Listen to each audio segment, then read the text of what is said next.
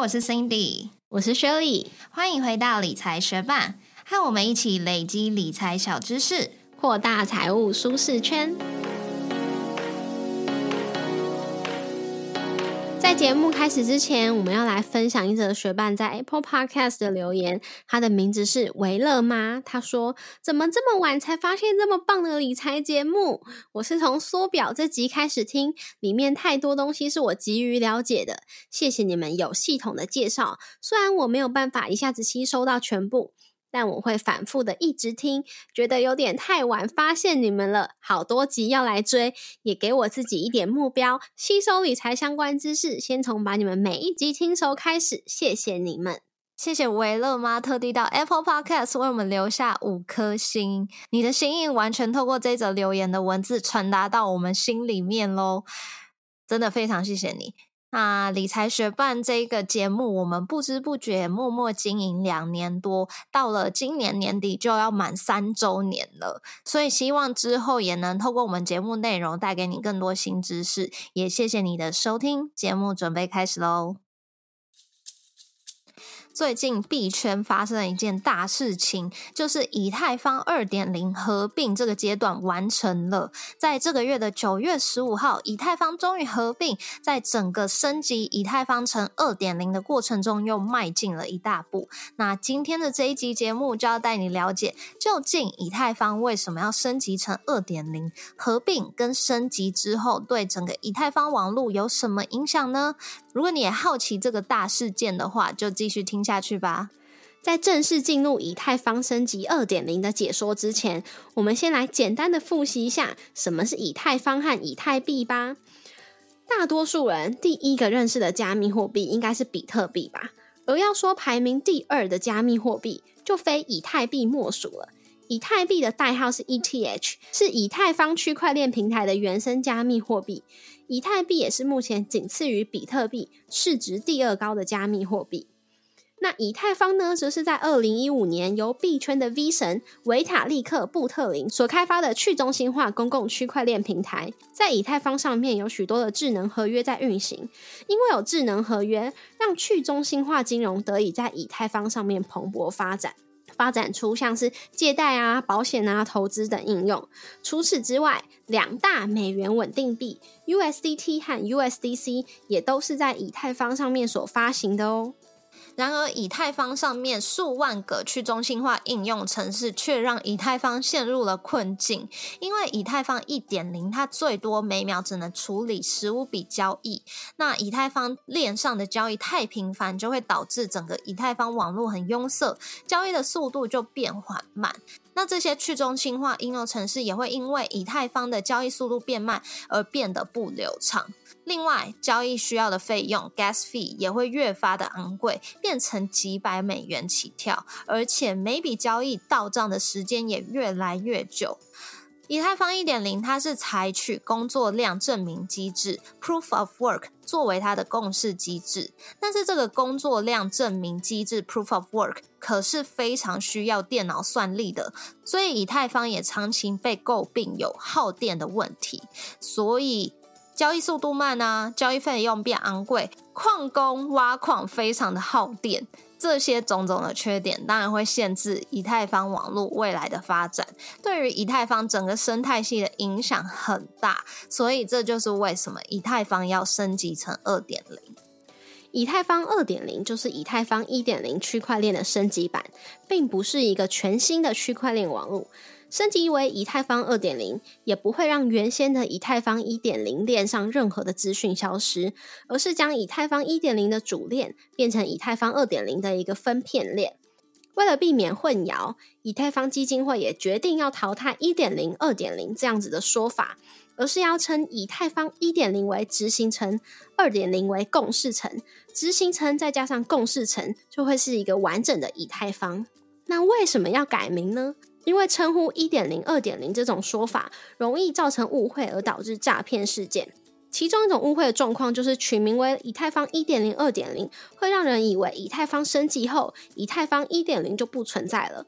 那另外一种误会的状况就是，会有人以为以太币的代号 ETH 在升级完成之后会变成 ETH 二。但是这些都不是事实嘛，所以以太坊基金会就决定要改名为执行层、共事层这样子的说法。那我们部落格文字稿中有放上一张网友制作的图片，如果你打开文字稿看到这张图片，应该可以更加理解以太坊升级到底以太坊一点零跟二点零会变成怎么样。因为它在图片上面用黑熊来代表以太坊一点零，用白熊来代表以太坊二点零。那在以太坊升级完成之后，这一只黑熊跟这一只白熊就会融合为一，升级成一只黑白相间的。熊猫，我觉得这个比喻还蛮生动，而且还蛮好理解的啦。但是我们今天的节目为了方便大家理解，我们还是暂时先用以太坊一点零跟以太坊二点零这样的说法哦。那介绍完以太坊一点零这些种种的缺点，当然支持以太坊区块链的这些拥护者还有开发者大大 V 神会想办法要解决以太坊一点零遇到的这些难题嘛？首先，以太坊升级一定要解决的就是交易速度的问题。在以太坊二点零升级完成之后，除了主链之外，还会有许多的分片链，超过六十四个分片可以同时一起去处理以太坊上面的交易跟操作。这样子就会大大提升交易的速度。你可以把这样子的以太坊升级想象成道路拓宽，原先所有的车辆都要挤在同一个车道，大家一起慢慢排队，一起慢慢塞，慢慢前进。可是以太坊二点零升级完成之后，一个车道就会拓宽成多个车道，让原先塞在同一条路上的车辆们，他们可以去切到别的车道。整个道路拥塞的状况就会有了改善。从以太坊一点零每秒最多只能处理十五笔交易，等到以太坊二点零升级完成之后，预期是可以每秒处理十万笔交易的哦。这样子的升级就会让以太坊生态态系中去中心化的应用用户体验更好，更有利于生态系的发展。在以太坊一点零的时候，是采用工作量证明机制 （Proof of Work） 作为共识机制，也就是说，矿工们会利用电脑的算力去争取验证下一个区块的节点。当验证的工作量越大，作为矿工的人可以获得的挖矿奖励就会越多。但是如果交易的数量过大的时候，矿工就会选择手续费比较高的交易来优先处理。因此，手续费在以太坊一点零网络拥塞的时候，价格就会飙升。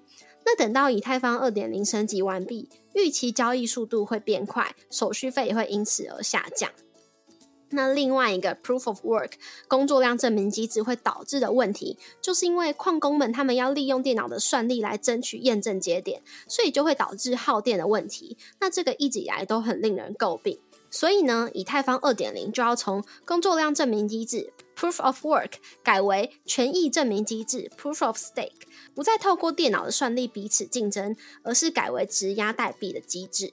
系统会根据你质押的货币数量来选出可以验证下一个节点的人。如此一来，能源耗损的问题也会被解决，预期会比以太坊一点零减少九十九点九五帕的能源耗损。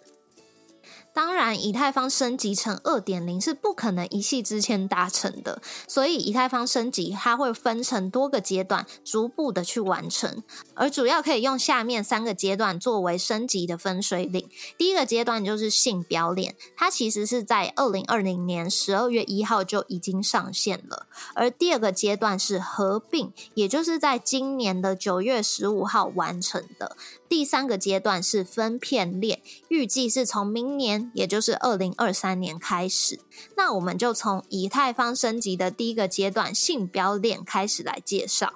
信标链它最早是从二零二零年十二月一号开始上线。那它跟原先以太坊一点零主链最大的不同，就是信标链它是一条以权益证明机制 （Proof of Stake） 作为共识机制的区块链。刚刚权益证明机制已经介绍过了，就是要改为质押代币的一个机制。那如果你想要成为以太坊二点零的验证者，你就必须要先质押三十二颗以太币，而且要经过一系列的审查机制，你才有机会去成为以太坊二点零的验证者。那这个信表链，它会负责去协调分片跟管理验证者的名单。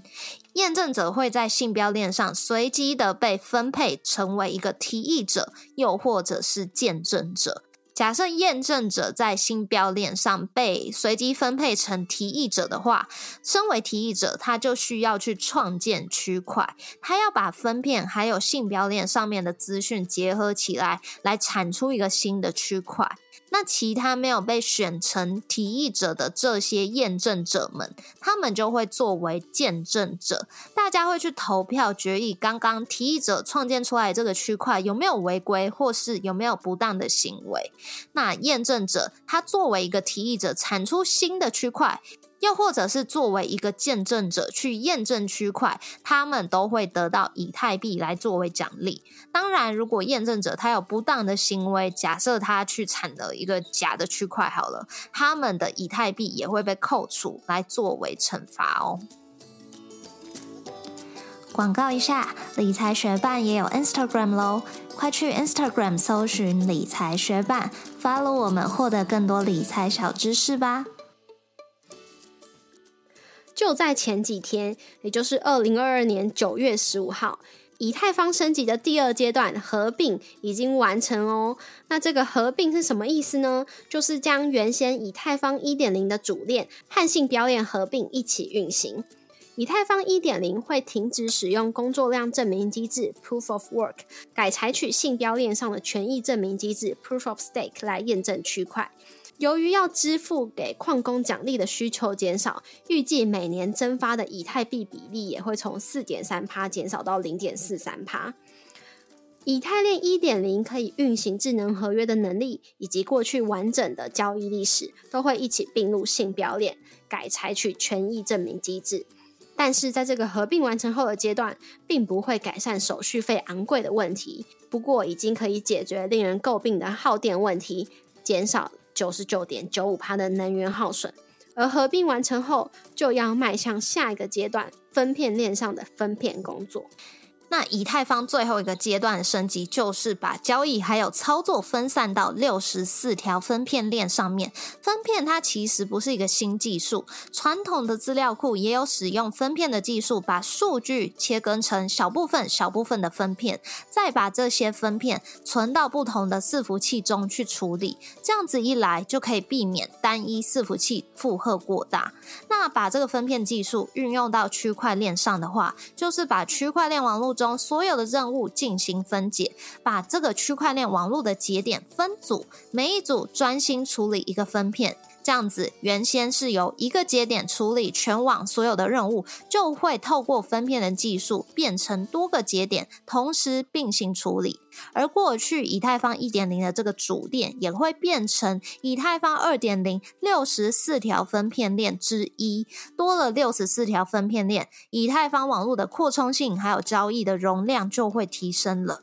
那这个以太坊分片链的升级，预计是从明年，也就是二零二三。三年开始着手进行。那今天介绍以太坊二点零的内容就到了一个段落。如果你想要在以太坊二点零上面的信标链去作为一个验证者的话，你需要去质押三十二颗以太币。不过不是人人都有三十二颗以太币嘛，所以如果你还是想透过质押来获得以太币的奖励，你可以怎么做呢？币安它其实有提供一个以太币质押的服务，因为不是大家都有三十二颗，所以币安的平台它会去集结用户们的以太币，有点像是合资当节点的感觉，所以以。如果你去质押你的以太币的话，你就可以一比一等比例的换回一个币安的 BETH 这个代币。等到分片真的完成了之后，以太坊二点零整个升级完成，你就可以再把这个 BETH 换回真的以太币。那在你质押锁仓的这个期间，币安它也会按照你钱包里面的 BETH 数量去给你相对应的质押奖励。所以，如果对于这个质押服务有兴趣的学伴，你也可以到我们的部落格文字稿中去参考图文教学喽。谢谢你在忙碌的生活中愿意播出时间来和我们一起学习，在这边也诚挚的邀请你在 Apple Podcast 和 Spotify 上面帮我们打星留言，让这个节目被更多人听见。同时也欢迎你到 Instagram 搜寻理财学伴，找到我们来跟我们聊一聊。如果你也愿意支持我们，继续把理财学伴做得更好，让这个节目被更多人听见的话，也欢迎你分享理财学伴给身边想要一起学习投资理财的朋友哦。我们的网站上会有文字版的整理，如果想要收藏或是回顾，也欢迎你上去看看。网址是 moneymate 点 space 斜线以太坊升级，拼法是 m o n e y m a t e 点 s p a c e 斜线以太坊升级，也可以从节目的简介中找到网址哦。理财学伴，我们下次见，拜。上次你带我去体验那个空余嘛，然后我这礼拜去跟你上了一次，然后最近我就觉得说要让自己除了保养以外，我的那个肌肉也要紧实一点，身体然后 fit 一点嘛，所以呢，所以我这礼拜就去。哦，也就是今天啊，我今天早上就去体验了你同一个那个运动教室的壶铃课，就是你之前有分享过说你去上，然后因为你比较晚到，所以拿比较重的，你就觉得蛮累的。然后我本来想跟你一起去上，只是你今天没有去上，所以我就自己去上。然后那个课的时间是早上的十一点五分，但是我早上不知道为什么在家里就在那边摸蛮久的，然后出去之前就想要晾衣服啊干嘛的，然后突然发现说哇，好像是剩五分钟我就要飙到那里。啊，我也没有家里也没有其他人，就只好自己赶快去啊。所以我就骑着我的飞速小布布这样飙飙飙飙飙飙过去。嗯，然后到了上课地点的时候，中间我还想说，我看我手表，想说啊，我已经迟到五分钟了，想说会不会不太好？而且我是体验课，我会不会很搞不清楚状况？然后我把我的飞速小布布锁起来，走进教室之后，哎，发现就是上一堂空余课的布才老师正在收而已。然后我仔细再看清楚，就是我手表上面的数字，其实我是提早两分钟。但是会这样子的原因，就是因为就是我的手表我是用我是用 Garmin 的其中一个可以有悠游卡的那个型号，然后我不晓得为什么我那个指针常常跟我的时间。有时候就对不准，我就要自己重新校正。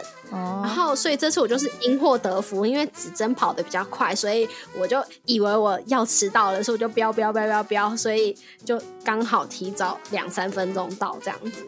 我个人也是常常就是眼睛有业障，所以我基本上都不用。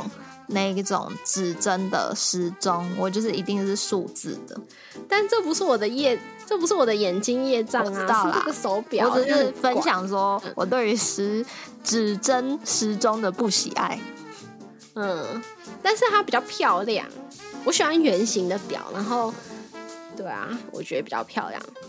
我之前有时候会有点想买 Apple Watch，但是没有买的原因就是因为它是方形的，如果它出圆形的，我可能就会买。好哦，对，然后我就开始上课。然后今天上课只有两个人，我不知道你平常也是这么少人吗？没有哎，我之前每次去好像都有到五六个人哎。哦，今天去只有两个人，所以如果我是真的迟到的话，那老师就会想说，哎，今天只有一个人，他们就上一对一的课。哦，但我就到了，然后就两个，所以你拿几公斤？老师一开始帮我拿小的，我忘记了，然后大的是。比较大的是六公斤吧，但是中间做一做，他有说可以自己再去拿别的重量的时候，好像有拿一个十公斤的哦，真假的？你确定吗？不是八公斤吗？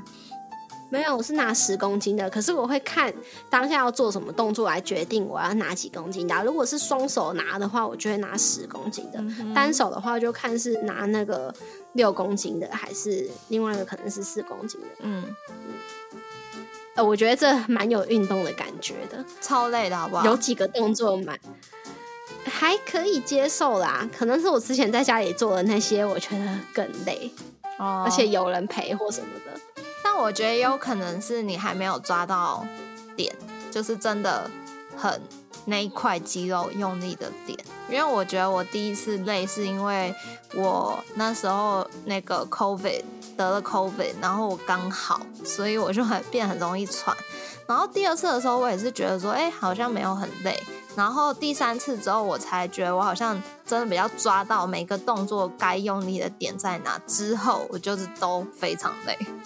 哦，我有点不确定哎，因为我之前有一阵子比较认真上健身房的时候，然后有一阵子有请教练，其实是会用更重的重量，所以我觉得好像就是不是让我觉得太意外的负担量啦。嗯有些动作蛮累的，嗯，如果它是单脚，然后又要平衡，或者是 今天有一个动作，我不知道你之前有没有做到，就是单脚，然后一只手要拿，另外一只手还要翘，另外一只脚还要翘起来。哦，我知道啊 那，那个很容易重心不稳，就是肚子要得用力才有办法好好的维持那个 T 字形。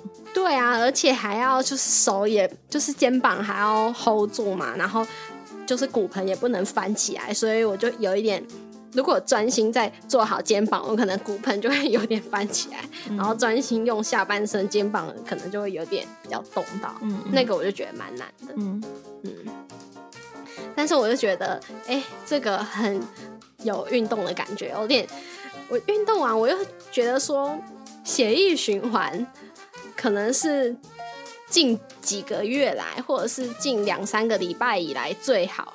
觉得连那个头皮都有那个血液大量通过的感觉，而且我之前醒脑，有做很具体的醒脑的感觉。哦哦，我之前也有做，就是他会那个老师会让我们呃躺下来，然后要做一些肚子的肚子用肚子力量的一些动作。我也是一开始都抓不到点，我是脖子很痛，就是完全用错位置。然后好像第二次之后，我就抓到肚子的点之后，我就开始肚子有过爆炸酸的。反正我觉得还蛮累的。嗯，我们这次没有做，就是坐在地板上面的动作。哦，是哦，嗯，对啊。那你之后还会去上吗？我觉得还不错啊，蛮可以继续上的。嗯，我也觉得。嗯，因为我去上的时候，然后我老公他就去玩那个生存游戏之类的，所以我觉得各自找一个自己比较有兴趣的活动去参加，也是不错的安排。嗯，我今天早上就是有洗衣服啊，整理家里，然后去上那个胡林课。胡林课上完回到家里，我就开始准备，嗯，咸猪肉卷饼啊，还有那个熏鲑鱼沙拉跟做松饼。准备好这些东西之后，我们就带着去野餐。哦，去哪边野餐？去野餐。哦，你之前带我去那个地方，哦哦，好我们也没有什么新的地点，然后我们就去那里野餐。，OK。哎、可是我们这次有带那个新的野餐垫，蛮舒服的。哎、其实我明天打算带我阿妈去，所以呢，哦，应该希望天气也不错。嗯，而且现在没有什么蚊子，虽然最后还是有被叮一小包，可是我觉得整体算是还蛮舒服的。嗯，然后回来之后，我就把东西洗一洗，我还吸地板、拖地。我今天真的是完美女人的一天。那我来分享我今天的行程。虽然听起来没有你这么丰富，可是我觉得还蛮高效的。就是呢，我今天早上起床之后，我先做了冥想，大概半个小时，然后我就开始洗菜，然后准备我运动完要吃的午餐。因为我今天没跟你去上雨壶铃，就是因为我我要跟我姐姐算是陪，就是跟着她一起去上空余，然后。上空域之前，就是不要吃东西，至少一个小时吧，要不然我常常会觉得蛮想吐的。所以我就决定早餐我是喝那个乳清蛋白，然后就没有吃东西。所以午餐我就是先准备好，然后呢，准备好之后我就开始吸地板，吸地板之后我就跟我姐去做空余，然后做完空余之后回家我就煮馄饨给我姐吃。然后呢，煮完馄饨之后，我就打混一下，休息一下。但是因为今天晚上就现在我们要录节目嘛，所以我今天理当是要做一集节目的。可是到这个时间，我就是都还没有想好我要做什么哦。那时候已经差不多一点半要两点了，但是我就哎，我知道那个以太坊就是要合并嘛，所以我就查一下内容之后，觉得哦可以哦，这个东西可以。可是呢，空语做完之后，我觉得。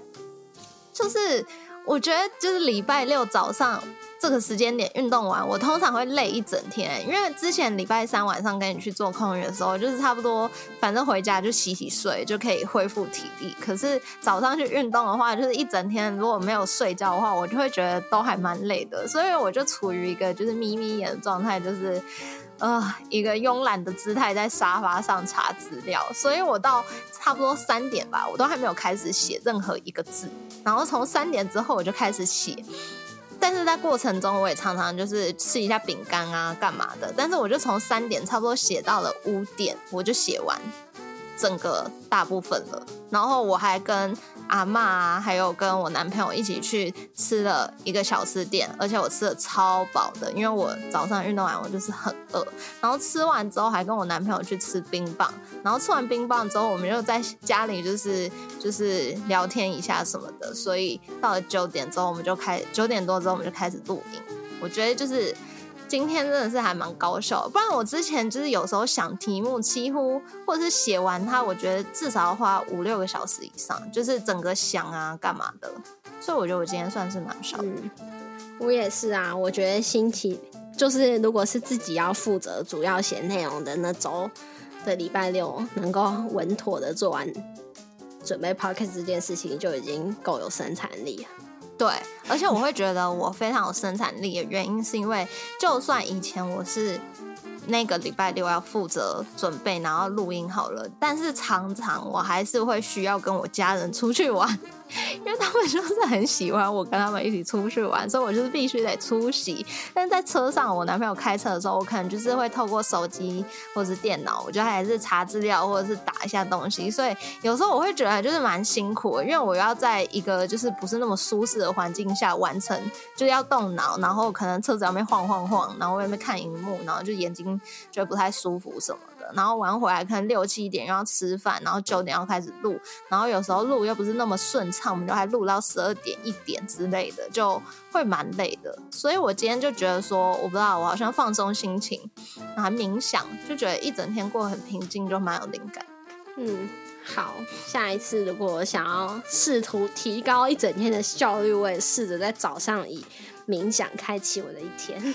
对，好，就这样，拜拜。拜拜。